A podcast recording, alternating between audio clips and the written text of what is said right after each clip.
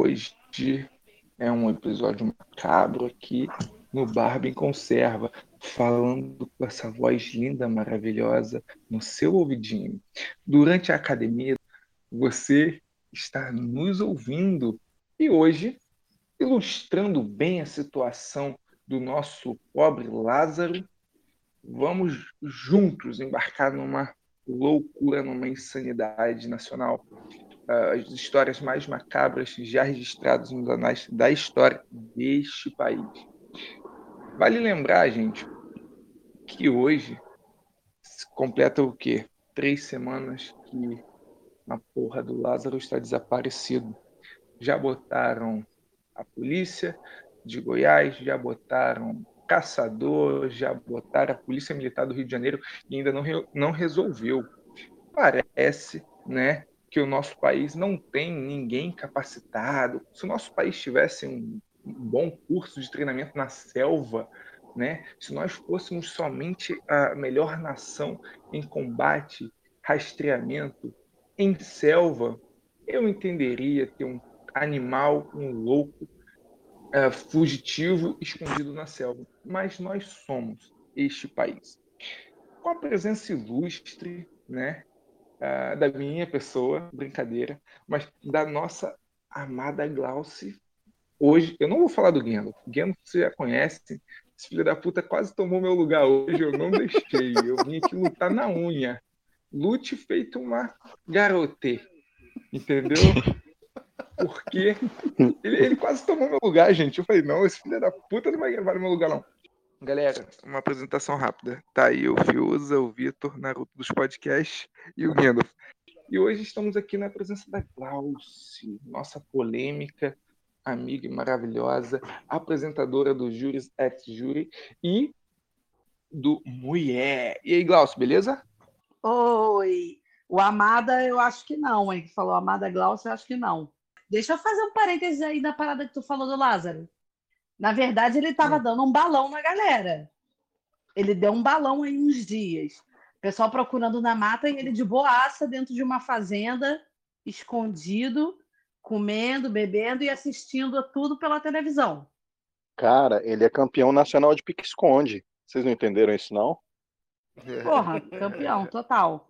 Ele deu um total, balão bonito com a ajuda de um fazendeiro. Não, ele deve estar tá na casa do Lula, velho, assistindo tudo e rindo. Tá lá com o Lula e tal, tomando uma cachaça, certeza. Tá em Atibaia. tá em Atibaia, é, tá lá no sítio de Atibaia. Naquela merda. Na verdade, ele tá tocando esse terror todo é para desvalorizar os, os imóveis da região para esse fazendeiro poder arrendar. O cara, cara teria encomendado, teria encomendado para o Lázaro tocar o terror ali, para a galera abandonar seus, suas fazendas, sítios, chacras, que seja. E aí, com isso, ter prejuízo, e tendo prejuízo, precisar se desfazer do imóvel. E aí o cara arrendar, aumentar a área dele. Isso foi uma tese que ventilou aí e eu acho que é muito coerente.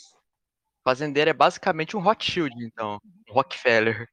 É, assim, eu nem sei, nem sei qual, é quem é esse fazendeiro direito, assim, se ele é tão grande, tão bom, sei lá. Mas o lance é que ele estava escondendo o Lázaro lá numa casa. O Lázaro estava de boaça, enquanto geral na mata procurando ele. Ele de boaça na casa do cara escondido, comendo e bebendo e assistindo tudo pela televisão.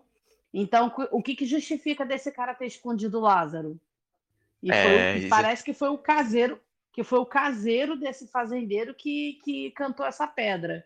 É, turma, é, para iniciar a prosa, eu sei que está fora do roteiro, totalmente fora do roteiro, mas vocês lembram do caso da máscara de chumbo? Alguém lembra do misterioso caso da máscara de chumbo? Não. Você não falando assim, a única coisa que eu lembro é daquele filme dos Três Mosqueteiros, velho. O Homem da Máscara de Ferro. Ou é, do aí, do, do, do, Leonardo DiCaprio. Do, é do DiCaprio, velho. É DiCaprio. É, é DiCaprio, o Homem da Máscara de Ferro. É, mas o Máscara de Chumbo foi dois, dois eletricistas, né? que, for, que desapareceram em Niterói por volta de 66 e foram encontrados no Morro do Vitem ah, com, com, sem nenhuma marca de perfuração, sem nenhuma causa provável de morte, né? Não ser mortes naturais, e com uma, cada um segurando uma máscara de chumbo. Aparentemente, aparentemente, uh, até hoje ninguém descobriu o motivo, a causa ou razão provável. Uh, a gente está vendo muita coisa. Eu já, eu, durante as minhas pesquisas sobre o Lázaro, eu vi sobre rituais satânicos. Né? Ah, o Lázaro está fazendo ritual satânico. Ah, o Lázaro está fazendo isso. Vocês acreditam nessa possibilidade ou acham que ele só é mais um louco, né, que ganhou lá o direito de ficar livre por um determinado tempo e está matando por prazer? Cara, eu vi. Cara, ele fugiu, né? Ele, ele era evadido. É, exatamente. E essa questão de, de, de magia negra, de enfim, eu ouvi, olha só, cara, que engraçado. Eu ouvi o Pedrinho Matador, veja bem, falando que, que o cara era perigoso, era brabo, e que, e que ele usava de magia negra para se esconder nas sombras, e aí quando ele utilizava, ele ficava como sombra, vendo os policiais o procurar, e enfim, cara, muito bizarro. Sinceramente, eu, não boto fé nisso, não boto, eu acho que ele é um, um maluco, psicopata, filho da puta, mas magia negra, que de repente o cara se transforma em sombra, meu irmão, ele, que ele é um X-Men? Não faz sentido. Eu acho que foi um golpe sensacionalista para dar um, um up no, na audiência, já que tá muito monótona, monótona essa caçada. E aí criaram essa parada aí. Tá, mas vocês conhecem a os canibais de Garanhuns. Não conhecem? Já ouvi falar. Sim, então, sim. É, o caso do, dos canibais de Garanhuns, eles é, arrastavam as meninas para casa, né, com a prerrogativa de espalhar a palavra de Deus. Deixa, fica a dica aí, tá, Gandalf? E aí, é, eles matavam as meninas, né, encontravam, é, é, é canibalizavam as meninas realmente associaram até o, o, o caso aos, ao, aos jogos mortais brasileiro, etc. Não tem nada a ver com os jogos, os jogos mortais, né? Tá mais para um Leatherface, tá mais para um massacre da Serra Elétrica sem a Serra Elétrica. E é, descobriu-se durante as investigações que, esse, que esses assassinos eles canibalizavam, né? Mas a morte das figuras eram por meio de um culto religioso. Por isso que por essa pergunta que eu fiz a vocês sobre acreditarem ou não nesse lance de culto satanista e etc. Ah, o cara pode existe, até cara. dizer que, que segue um ritual, mas ele que criou, não é que eu não acho que, é, que realmente exista um, uma religião que, que é voltada para isso. O cara criou da cabeça dele, ah, eu vou adorar o demônio, e aí, para o demônio ficar feliz comigo, eu tenho que fazer isso. É da cabeça dele. Ah, cara, eu já acredito nessas paradas aí, velho. Eu acredito naquela parada lá do livro de São Cipriano. Eu acredito nessas paradas tudo aí. Sou cagão mesmo. Dizem até que, que o lampião, ele ficava invisível, né? Quando os policiais iam atrás deles, atrás dos capanga deles porque eles faziam as rezas lá da, da parada de São Cipriano, e aí os caras não conseguiam ver eles, trocava bala e, e não acertava nos caras. Sim, tem uma parada muito de ficção, ainda mais tratando dos contos brasileiros, né, velho? Se for assim, a gente tá fudido então, cara. Eu nunca vi padre Olha voando, só, soltando raio. Eu vou, eu, vou, eu, vou, eu vou, dar, eu vou dar um testemunho pessoal que eu acho assim, vou tentar fazer um comparativo. Há muitos anos atrás, uma, uma tia-avó me ensinou uma oração que diz, ela diz, disse para mim que era assim: essa oração era muito poderosa, não sei o quê, e sempre que você sentia que fosse ser assaltada, faz essa oração que, que o assaltante não vai te ver. Vixe. Aí toda vez que eu subia no. Até hoje eu faço essa oração. Subo no ônibus, eu faço a oração. Aí teve uma vez que eu estava voltando do trabalho e eu estava com o laptop na mochila. E eu quase não faço isso, quase não ando com laptop de ônibus. Aí um maluco sentou do meu lado. E eu percebi que esse maluco estava muito inquieto, que o cara era muito estranho. Aí eu comecei a, a, a, fazer essa oração mentalmente, né? Fechei o olho e comecei a fazer essa oração. Eu não sei, não me pergunte por quê. O cara levantou e sentou no banco atrás de mim, que tinha uma outra Glaucio, menina. Ô, Glaucio, você vai ah. continuar, mas depois que você terminar esse, esse, esse, esse relato, você podia fazer a oração aí antes da gente começar o episódio, cara. Sério mesmo. Tá. Aí, aí o maluco levantou e sentou no banco atrás. Aí, aí depois eu comecei a pensar, né? Falei, poxa, que eu fazendo mau juízo do cara. Eu fiquei pensando, fiquei sentimento de culpa, sabe? Falei, pô, eu pensando que o cara ia me assaltar, cara, que merda, que merda. Passou algum tempo, o cara desceu e a menina atrás de mim começou a chorar, chorar muito. E aí quem estava no ônibus percebeu e foi falar. Eu virei também, foi perguntar o que estava acontecendo. O cara tinha assaltado a garota. Tá, mas Caralho. o cara sentou do meu lado. no ônibus, né? Porque eu, no caso do Vitor, o aí, cara... os caras estavam trocando bala e eu não acertava, porra. Soltando pois raio é, O cara sentou olhos. do meu lado, levantou, Caralho, sentou véio. do lado da outra menina e assaltou a outra menina. Aí depois eu fiquei assim, gente, será que foi a oração mesmo? Aí eu fiquei, nunca esqueci disso, cara. Tipo assim, a oração, para mim funcionou aquela oração. Então, em tese, eu fiquei invisível pro assaltante.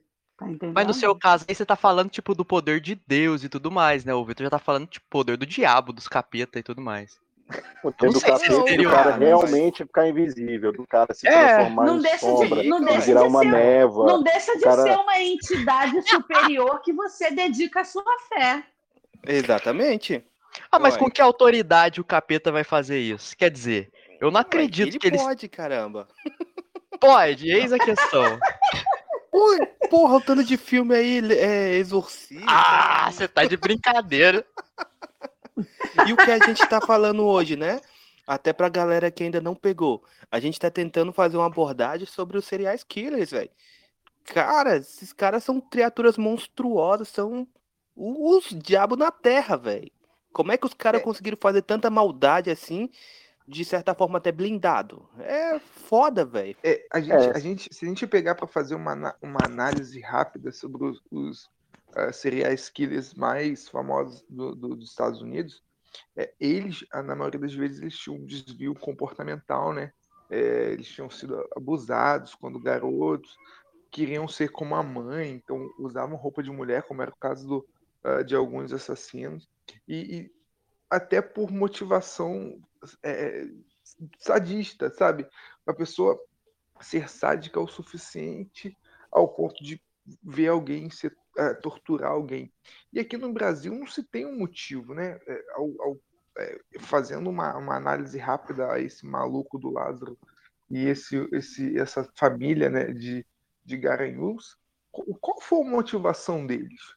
Entende? Então, cara, mas olha só. Por cometer crime. Se você, não, mas olha não, só, se você pegar, se você pegar a literatura sobre psicopatas, você vai ler que uma, da, é, uma das características de um psicopata é o narcisismo.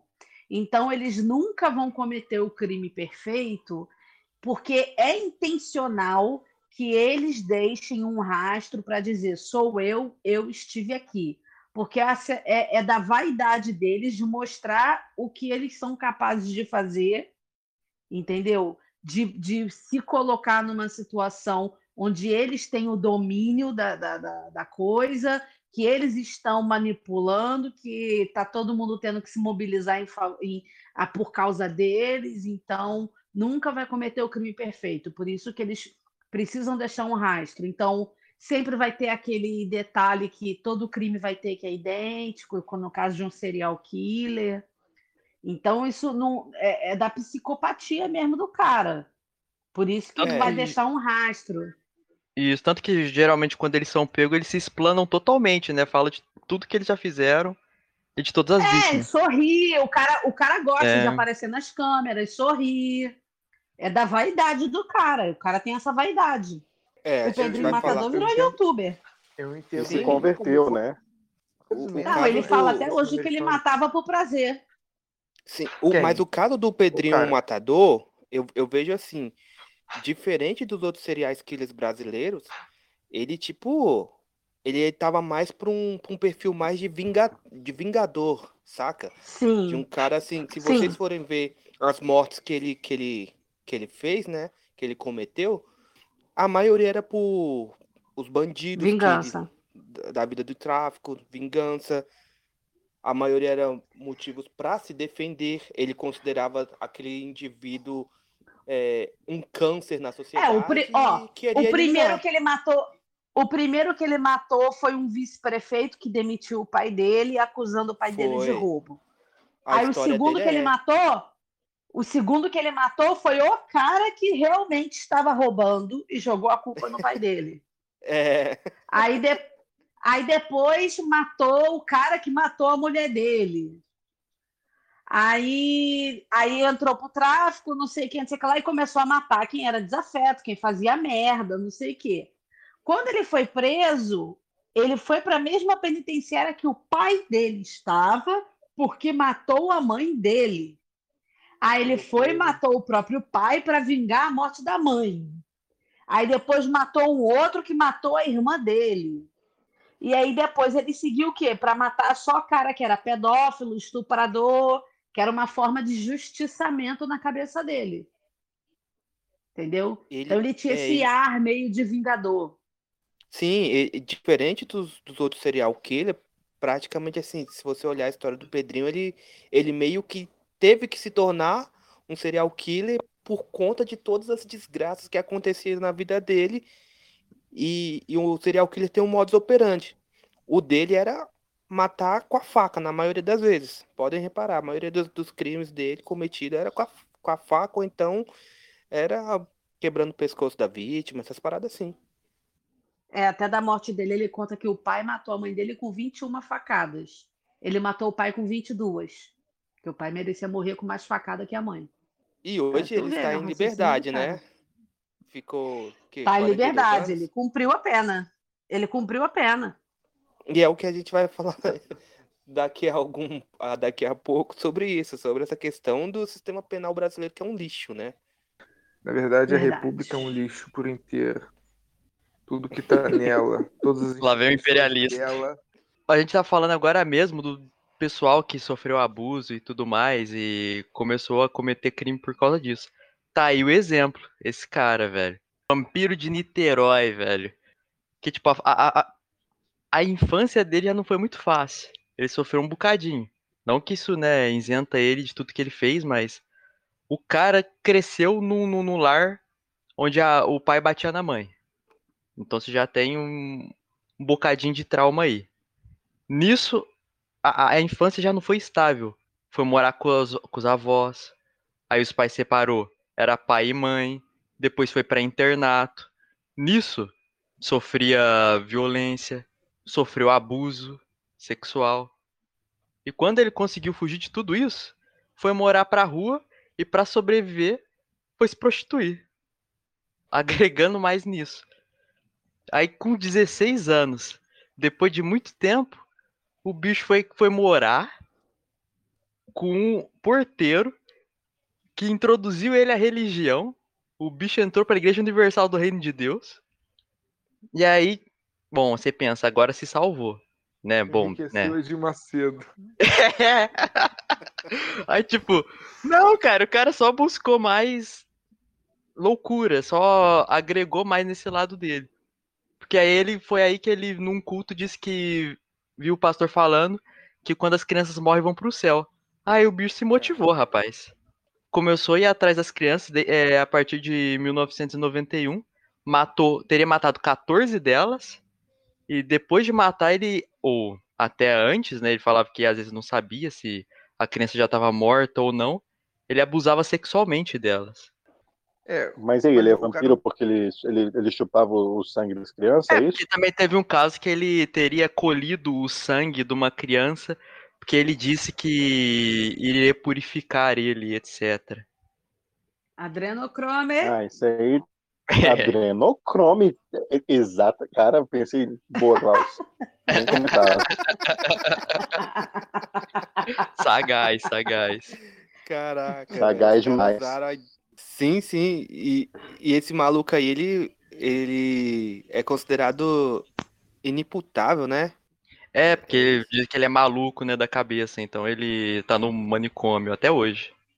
Melhor sentença que ele poderia ter. Sério, pra mim a sentença dele era estar lá no colo do capeta essas horas, velho. Não, pra mim ele Ah, tinha que estar em então. Bangu, entendeu? Bangu numa cela, numa cela que cabe com 80 cabeças, com 300 peão dentro, tudo com a fome voraz de comer um rabo. E ele tinha que estar lá, mano. Vocês estão falando de pena aí, vocês estão falando de pena, cara. É, eu vi gente com mimimi por tal, tava atirando na cabeça de bandido. Eu acho a única coisa que eu ainda deixaria passar é que se em vez de atirasse na cabeça, na rola. Caralho. seria uma coisa muito, muito legal. Ele sofrer o resto da vida dele sem rola. Seria uma baita de uma pena bacana também, sacou? Você- Porque na você anda- cadeia, velho. Você anda pensando muito em rola, Fiuza. Sim, velho, só não, rola hoje. pensando, cara. Justifica algumas Não, atitudes. não, não é, não é, não é por aí, não é por aí. Mas eu acho que seria uma pena um tanto quanto satisfatória também. Porque matou, Mas, matou. mas rolou, o sofrimento essa que o semana cara um fez. vídeo na TL. Mas rolou essa semana um vídeo na TL de um cara falando bem isso que, que o Fio estava falando. É, Se a polícia, em vez de acertar a cabeça, acerta o pau do bandido, porque o bandido entra para o crime por causa de dinheiro e de mulher. Se ele perde o peru, logo ele não vai conseguir ter mulher, e aí ele já vai perder o interesse de se manter no crime.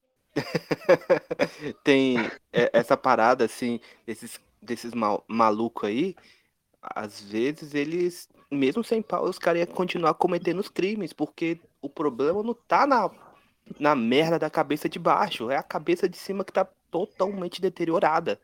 Mas os impulsos sexuais também são têm tem ligação com a produção de testosterona. Se você cortar lá o, o- é, um ótimo exemplo foi o Alan Turing, que ele foi preso por, porque foi flagrado com outro homem, na época ser era crime. Aí ele fez acordo para fazer castra- castração química. O cara sofreu tanto com os efeitos da castração química que se matou. Então você imagina se um pedófilo, um estuprador passasse por castração química. Talvez a gente teria vários suicídios. Ou não, Entendeu? porque o que acontece, principalmente aqui no Brasil, os caras iam sair mais emputecidos ainda da vida. Tu falando aí dessa parada de, do- dos impulsos e tudo mais, tem, teve um serial killer nos Estados Unidos que eu, que eu lembro, se eu não me engano, foi aquele o Ed Gein, alguma coisa assim. Ed Kemper. que era- Não, o Kemper não. Foi o.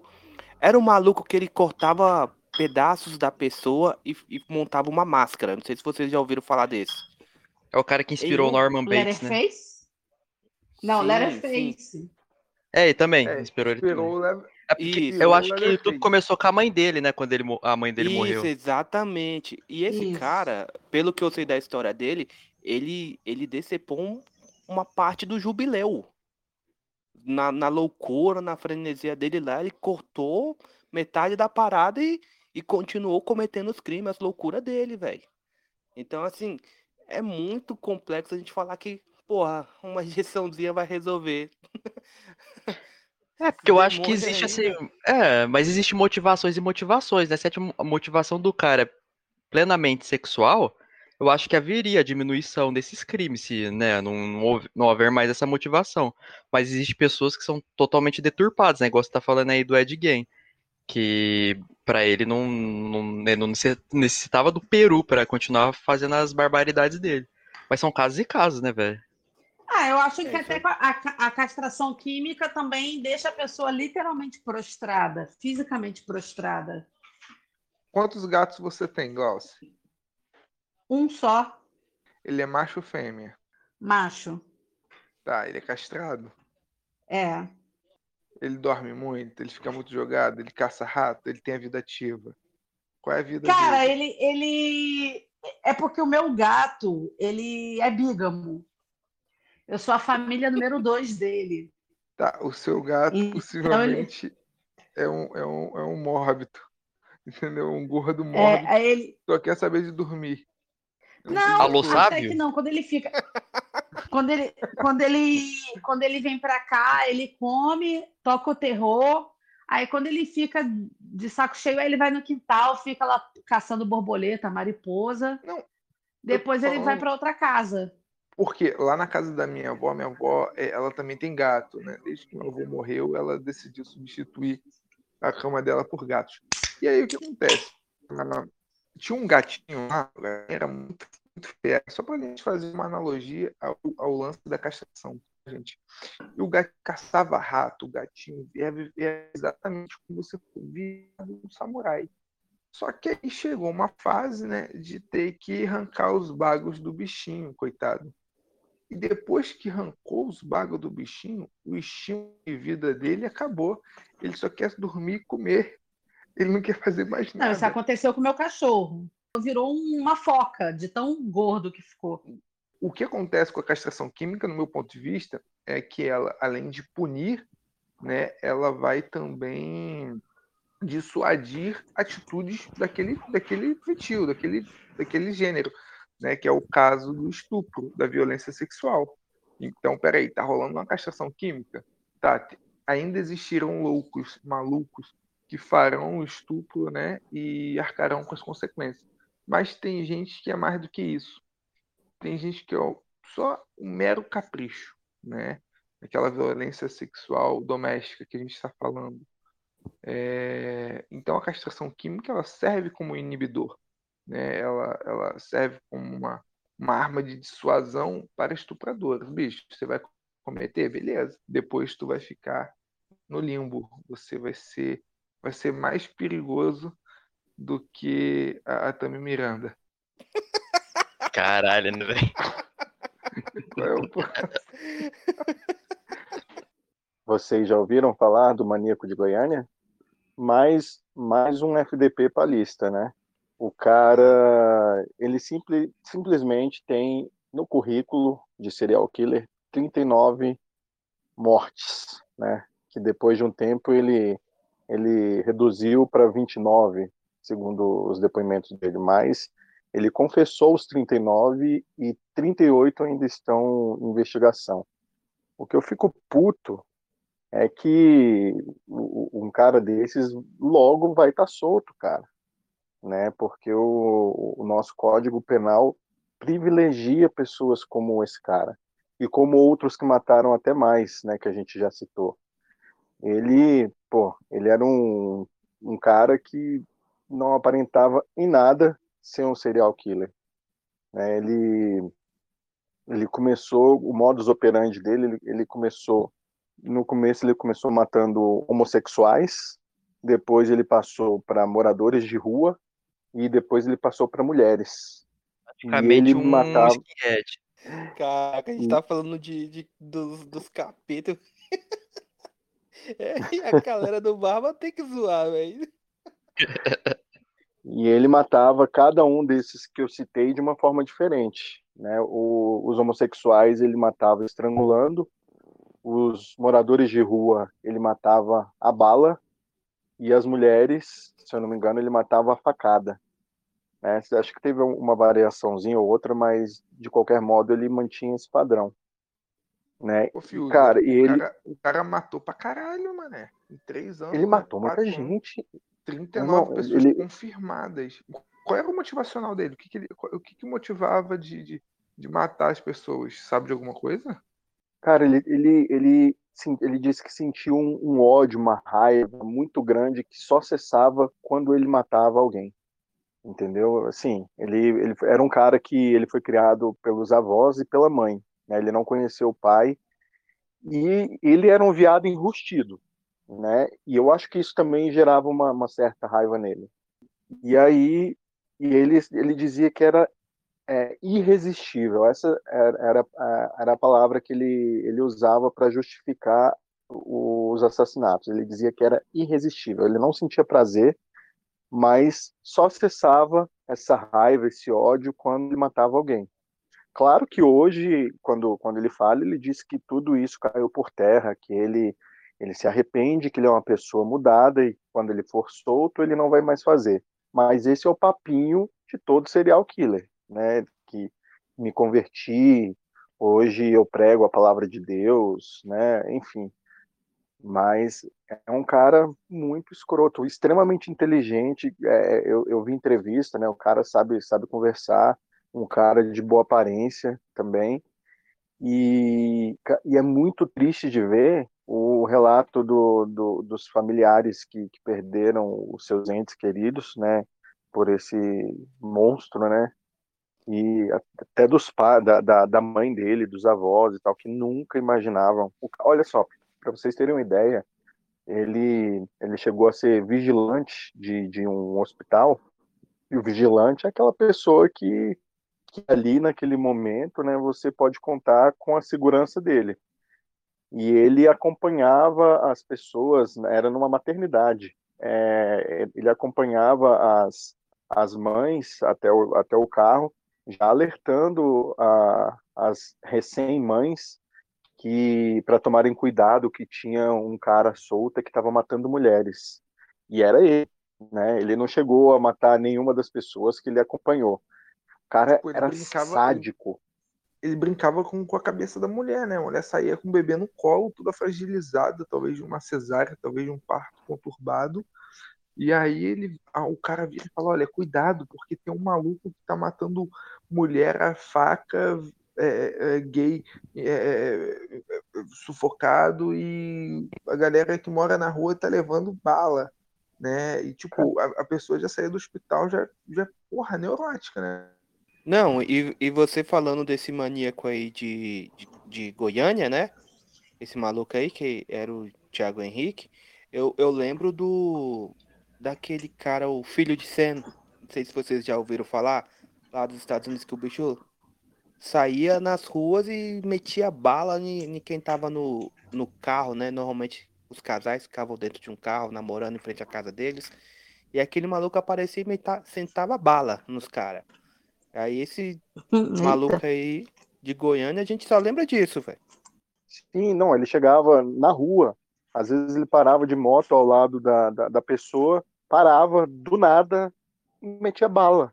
Do nada, entendeu? Para acessar esse ódio, essa raiva, segundo ele, que existia. Enfim, esse capeta encarnado. Cara, muito bizarro. Você imagina, do nada, não teve, não teve nenhum é, é nenhum rapto antes, nenhum envolvimento é, anterior. E aí, de repente, cara, a pessoa está indo trabalhar, de repente, a, a, família recebe a notícia que a pessoa foi assassinada no meio da rua, do nada. Não foi um roubo, não foi nada. Ela, simplesmente alguém passou e deu um tiro na pessoa. Que coisa maluca, cara.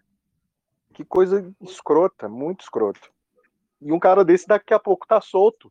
O cara, um cara hoje pode matar 100 pessoas. Daqui 15 anos, no máximo, ele vai estar na rua de novo. Ou menos. Muita gente pergunta: ah, por que Fulano foi condenado a 200 anos de, 200 anos de prisão se não vai pagar por isso, vai ficar menos tempo? Só que esse valor total da pena ele vai interferir no cálculo. Então, por exemplo, ah, depois de um terço da pena, é um terço daquela pena de 200 e blau. Não é um terço de, de 40, que agora o pacote anticrime aumentou o limite de, de cumprimento de pena de 30 para 40. Hoje o limite para cumprimento de pena é, são 40 anos. Se tu parar para pensar a respeito, 40 anos é, é bastante, só que os outros detalhes da lei de execução penal que vai fazer com que se, a, a, a punição seja ineficaz. E o sistema prisional também é um sistema que não reabilita. É um sistema que, ao invés de reabilitar, ressocializar, ela, ela aprimora essa coisa animalesca, essa coisa voltada para a criminalidade, né? A escola do crime.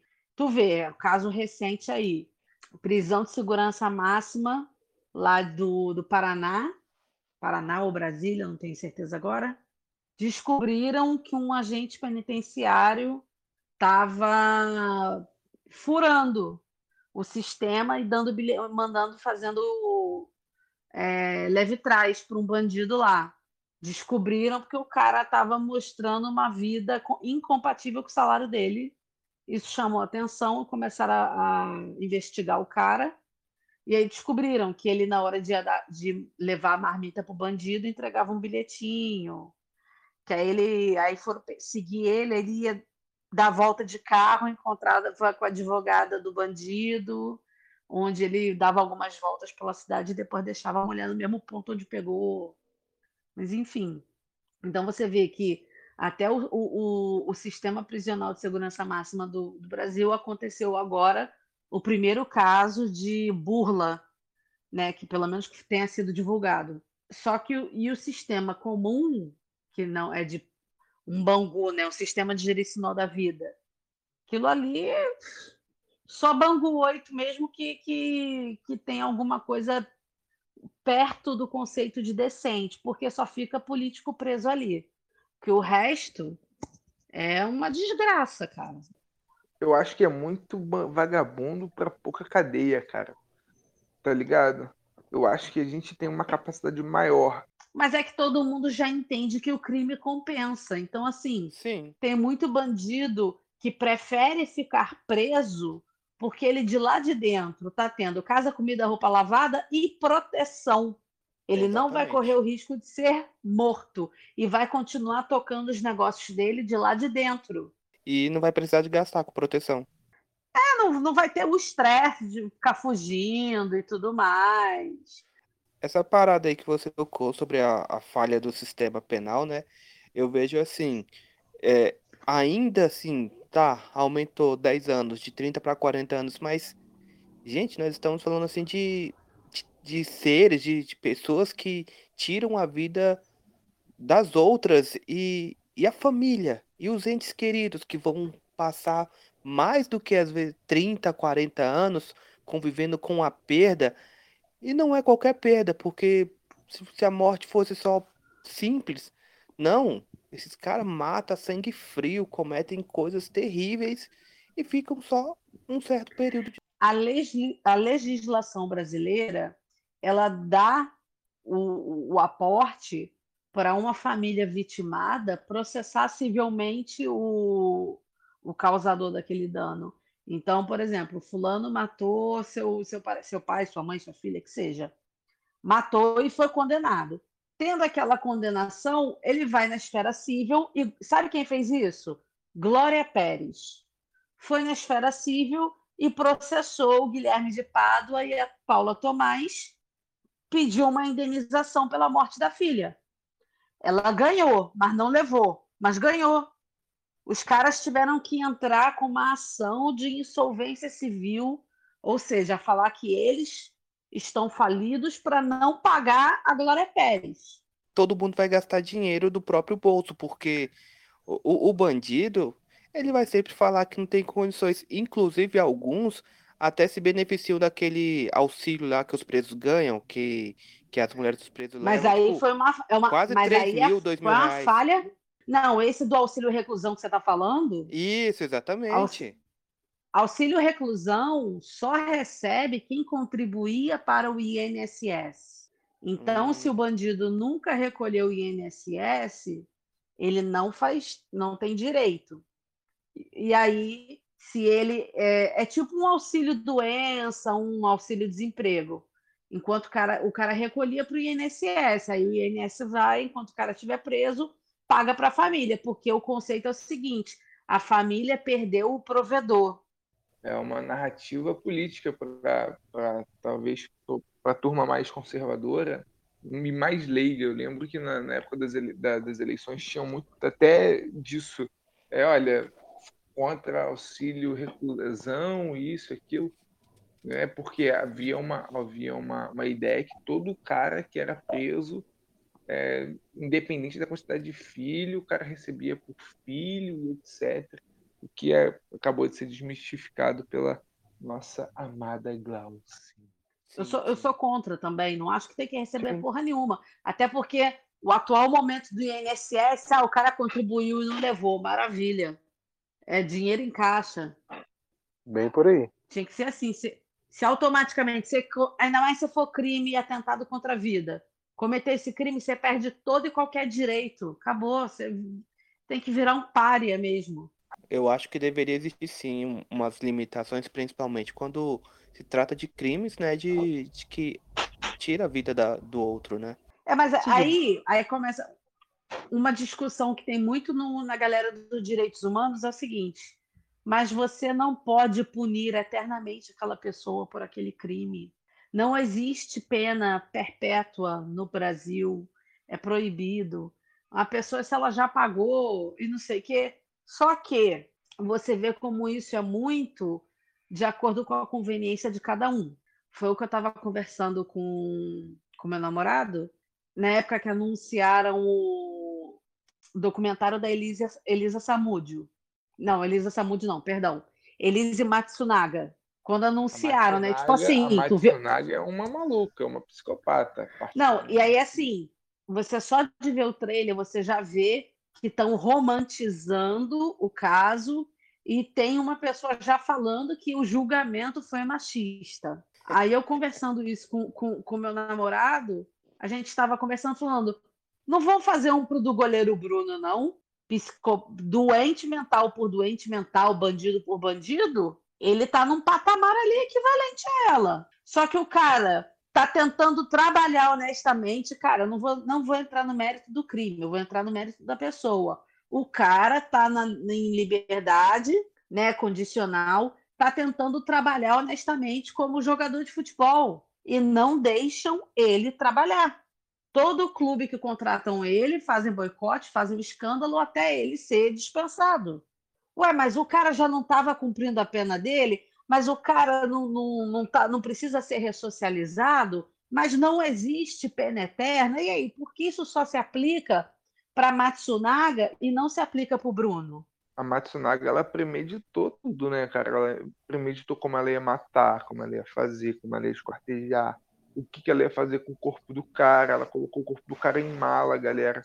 Tipo, a mulher é louca, a mulher é dissimulada. Ela, ela, ela matou o marido porque o cara pulou a cerca, né? O cara pulou a cerca, pagou caro por isso.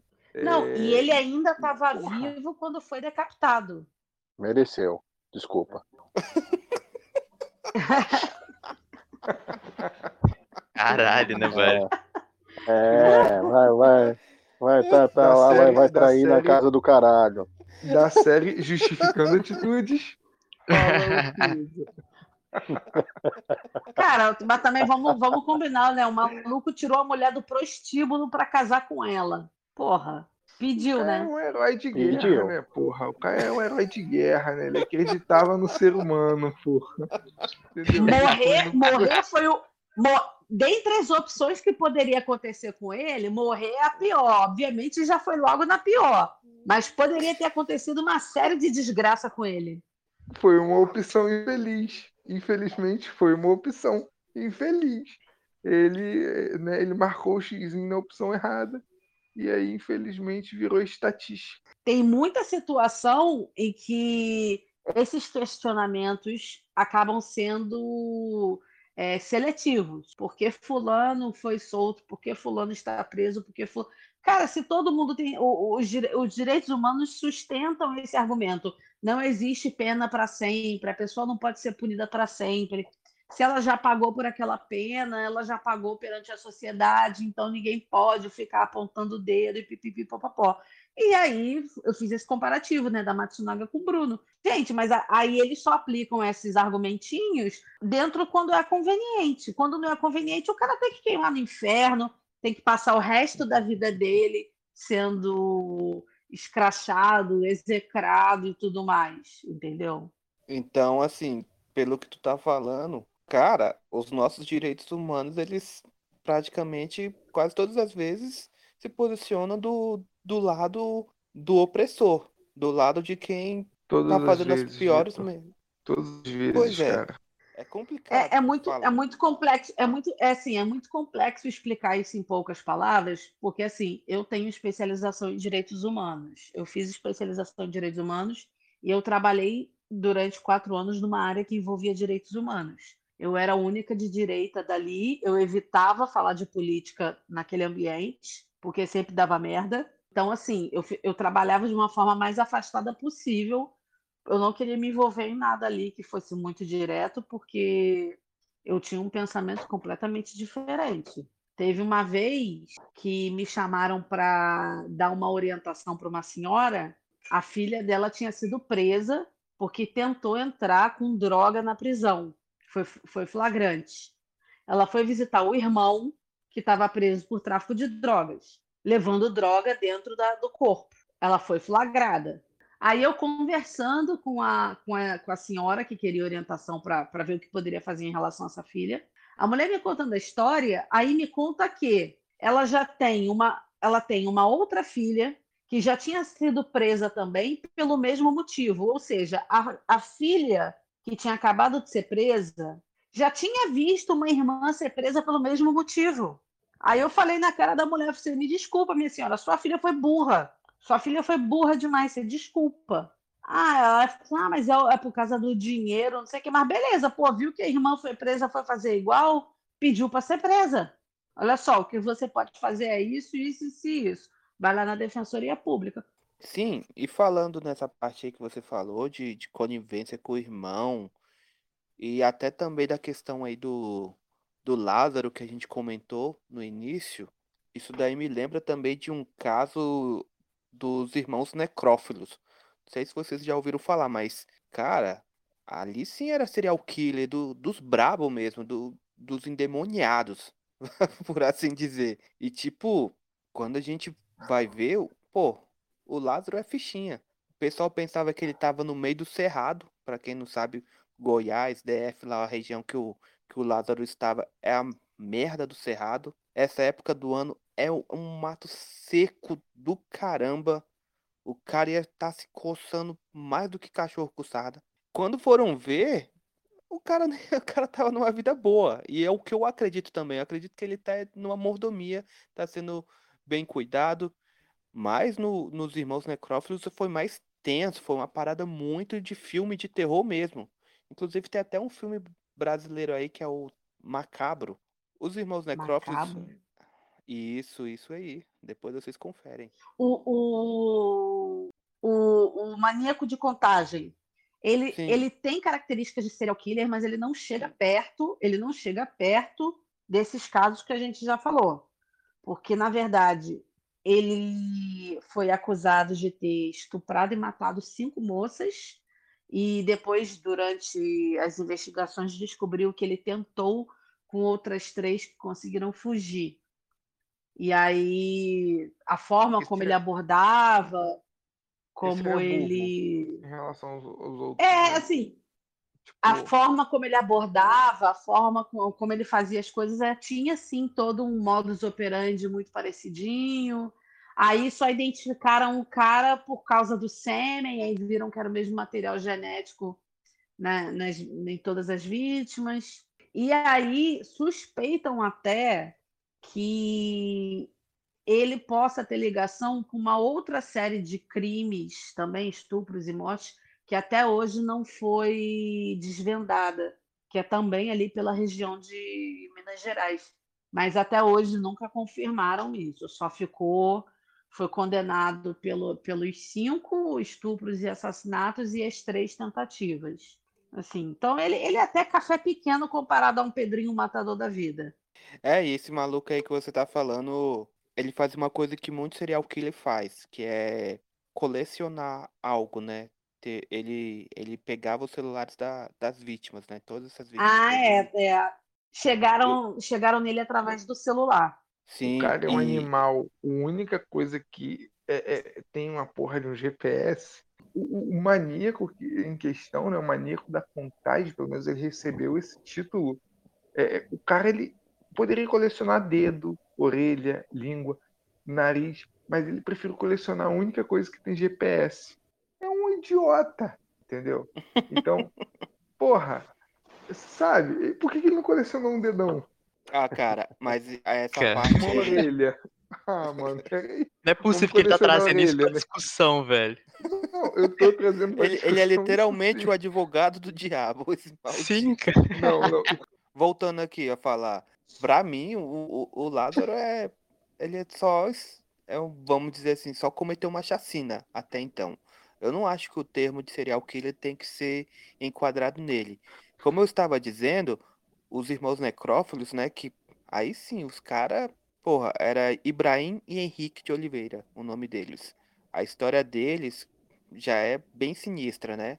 Como a gente vai ver, os caras têm um lar totalmente desajustado, nasceram uma família muito pobre, pai alcoólatra, eh, batia na mãe, né? Mãe deles, batia neles também, às vezes deixava eles passarem fome e às vezes o pai deles colocava eles para ficar na mata, sem comida alguma.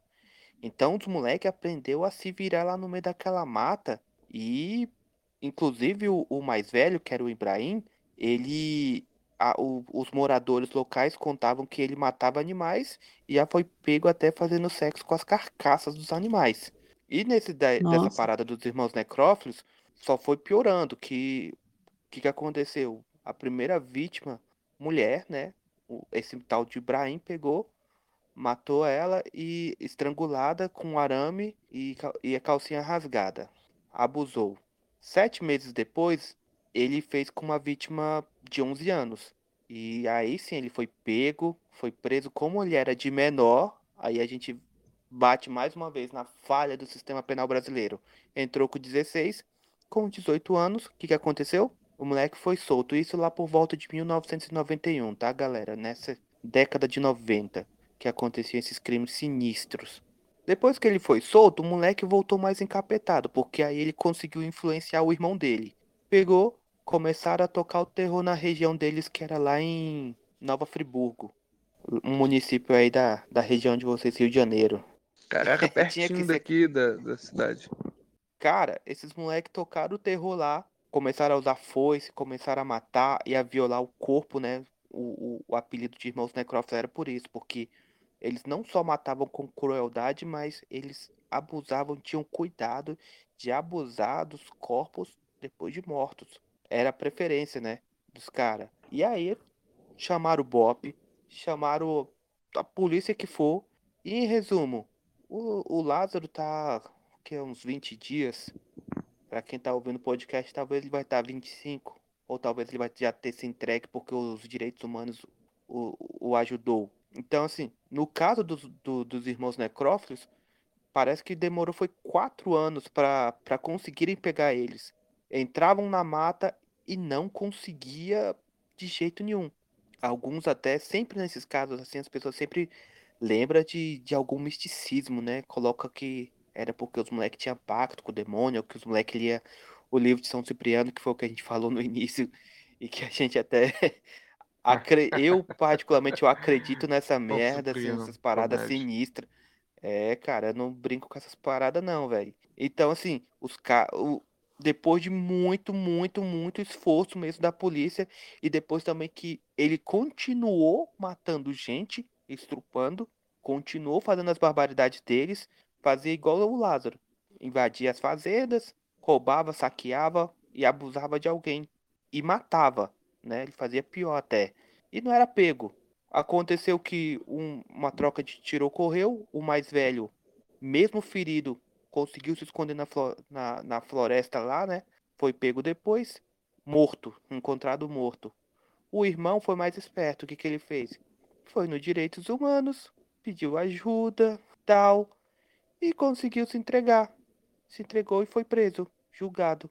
Você vê, tipo, uma coisa interessante que se você for perceber que aconteceu com muitos dos serial killers que a gente fala aqui, é a falta de uma estrutura familiar também, né? Tudo filho de pai maluco que batia em mãe, ou não tinha al- algum dos pais ou mãe, ou era cresceu com os avós.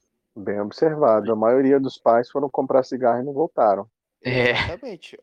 Ou, né, voltavam e voltavam cheio da cachaça, batendo e destruindo tudo, né? A gente vê Ou que... liam as cartas de Chico Xavier.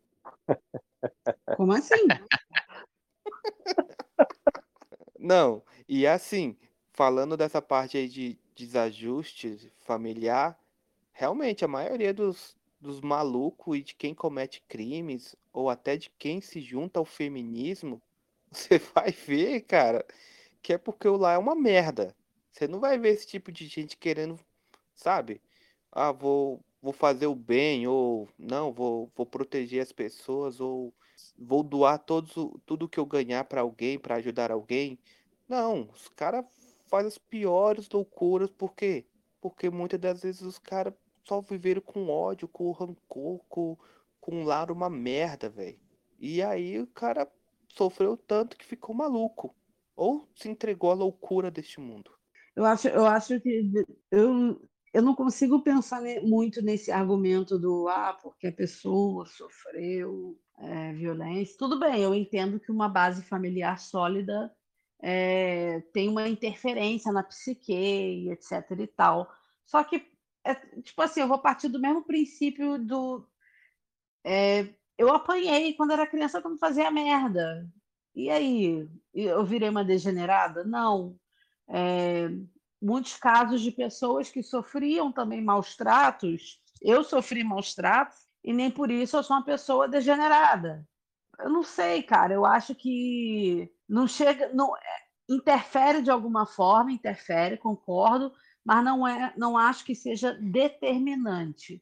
Eu acho que isso é uma questão de índole, de caráter.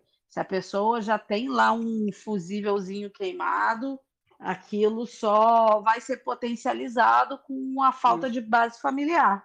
É só um fator agravante da coisa, né? Não é o É, por aí. a centelha da loucura, né? É é só agrava a loucura que a pessoa já tem. Porque, é, Porque, porque é muito, é muito fácil a gente tentar a gente tentar justificar sempre as atitudes da pessoa. Ah, mas coitado, ele roubou porque porque estava passando fome, não sei o quê. Ok, furto famélico, beleza. Você, dependendo do contexto, você até releva, mas tem gente que rouba por roubar. Tu vai- aí vai o maluco, ah, o maluco é, matou não sei quantas, não sei o quê. Foi culpa do pai dele que bateu nele. Ah, cara, o pai dele bateu nele e isso justifica ele sair matando um monte de gente? Exatamente. Jamais, Não, pra mim não- exatamente. Pra mim não encaixa. Pra mim não eu tenho encaixa. certeza, eu tenho certeza que vocês conhecem alguém que foi abusada sexualmente, que foi teve uma vida merda na infância e que venceu na vida, sabe, cara? É, e que não se tornou um maluco do parque, um maníaco, sei lá o quê. né? É, por quê? Porque essas pessoas, é, elas já elas tinham tudo para estar no caminho certo.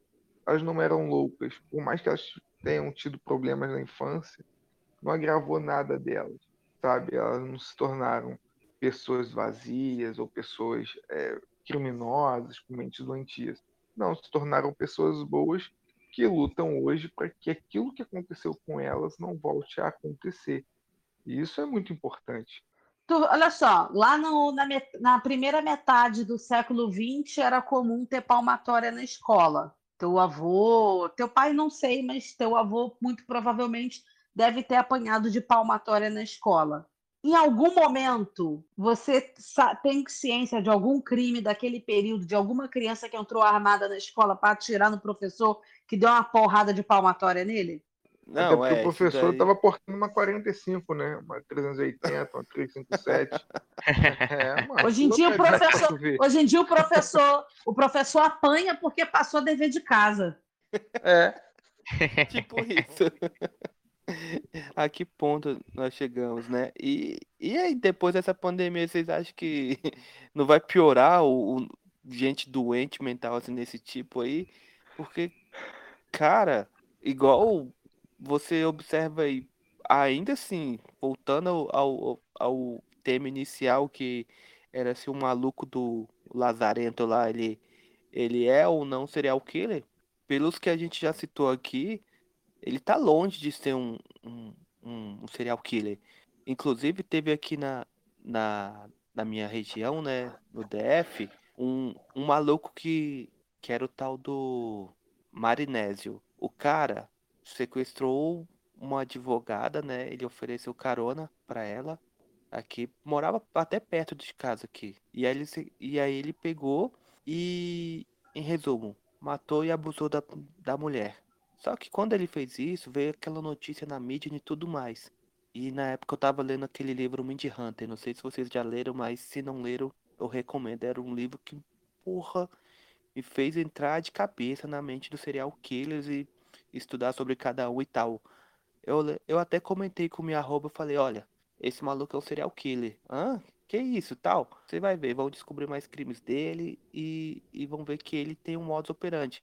Quando foram ver, ele era, tipo, ele fazia essas vítimas de estupros, já tinha matado outra mulher, essa era a segunda, ou era a terceira, e fora que já tinha estrupado outros que conseguiram sair com vida, né? Acredito que foi no início do, das loucuras dele, ele só estrupava, mas em algum momento só o estupro não foi o suficiente dentro daquela mente doentia, que é a mente de um serial killer. E aí ele foi tentando aperfeiçoar e melhorar. Nisso ele cometeu esse crime, rodou. Mas assim, galera, infelizmente esses loucos eles ficam pouco tempo na cadeia.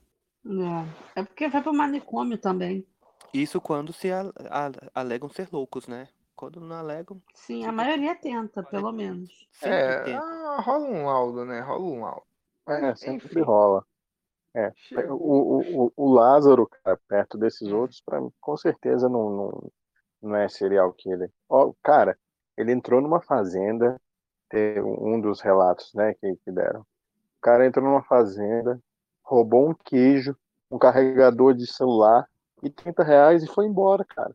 Então, tem, tem uns casos tem uns casos muito engraçados. Ele entrou em outra fazenda, botou a mulher para cozinhar para ele, sentou lá, fez a, a, o pessoal comer com ele, tom, tomou uma birita lá e foi embora também. E aí voltou a brincar de pique-esconde.